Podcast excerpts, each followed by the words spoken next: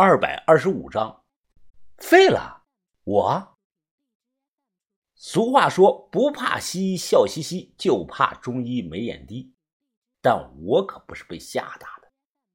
转念一想，我认为啊，他是在临走前故意吓唬我，因为我昨天不小心撞了他一下。我撸起袖子，秀了一下肌肉。哼，哎，范神医，你看看我胳膊上这块儿哎，你看看我哪废了？你故意吓唬我的，对吧？呵呵。他看着我，莞尔一笑，呵呵，哎，你这个暗病啊，除了我，天底下能看出来的不超过十个人。我们中医上讲，人体内藏有一种火，叫相火。相火过弱，则阴虚湿寒；过强，则心火炽盛。根据脉象看，你体内的相火不是过强了，而是已经积攒到了相当严重的程度。很奇怪啊，我不知道你是怎么积攒下来这些相火的。它就像一座火山口，一旦爆发了，你体内的水气和阴气会瞬间被烧干净的。到时候阴阳不调，百病生，你会头疼，大概率会偏瘫，还有可能精神变得不再正常。我脸上的笑容定格住了，真的假的呀？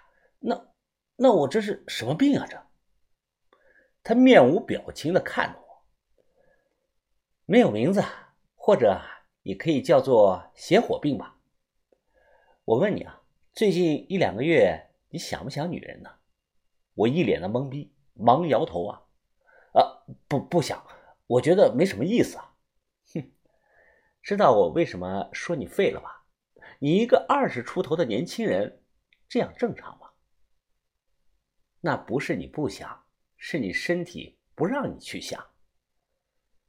我这样形容，就好比一个快要渴死的人，手里拿着一瓶饮料，却怎么都喝不到嘴里，因为盖子盖死了。我都快哭了。哎呀，哎呀，范范神医，前天晚上我就感觉突然有点不太对劲啊！这我明明压根脑子里什么都没想，身体身体却……哎，你肯定明白我的意思。你看。我说的对吧？你这个就叫相火勿动。嗯嗯，那我那我吃什么药啊？怎么治这种病啊？他看着我摇了摇头，我一把就抓住他。哎呀，呃，范神医，范姐姐，范姐姐，哎，我昨天晚上是不小心撞到你了，呃，但我早就跟你道歉了。我还年轻，你不能见死不救啊，范姐姐，范姐姐。还有啊，我是你们长春会干爷的干孙子。呃，吴越跟我的关系也不错，你无论如何得想个办法救我呀！你这个人，呃，怎么这么无赖啊你？我都说了，我不知道怎么治这种邪火病，难道在你眼里我的心胸就那么狭隘吗？放开我！他提着皮箱下了车，砰的关上了门，走了两步又回头看了我一眼。别摆这种脸色，一个大男人的怕什么？你多吃点寒性的东西。比如像这个雪梨、柿子、百合、冬瓜这类的，这样短时间内肯定死不了的。哼，不过啊，你这个人啊挺有意思的。我长这么大了，还从来没有人喊过我姐姐，就冲你这一声姐姐。这样吧，我回去后问问我太爷爷，想到办法后再联系你。哎，那你可要记得呀，别忘了。看着人走进了汽车站，我越想越觉得心里不踏实。我连车钥匙都没拔，跑着去了这个车站的小卖部，买了两瓶冰红茶和一袋瓜子儿，然后我又以百秒的速度跑进了汽车站，跑上车，在一车人的惊讶的目光注视下，我用这个袖子啊将这个车座擦的是干干净净。哎哎，范姐姐，你来坐这里，哎，这个是红茶，这个是五香瓜子儿，你带在路上吃。他脸色微红。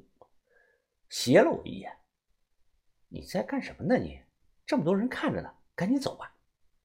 我下车挥了挥手，目送着大巴车离开。吃人嘴短，拿人手软，我这个叫会来事儿。人走后，我开车赶去附近的水果市场，买了十斤的雪梨，坐在车里，当场就开始吃起来了，一连吃了有七个。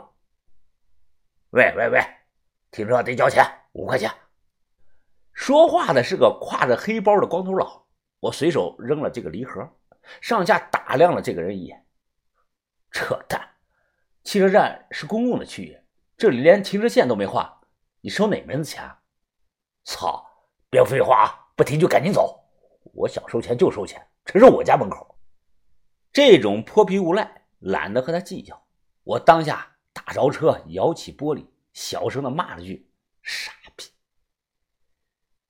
倒车掉头，我突然在反光镜中啊，看到墙角落了两摞砖头，砖头上盖着个石板，做成了一张小石桌。开门下车，我走过去看。哎，大哥，这是你家的？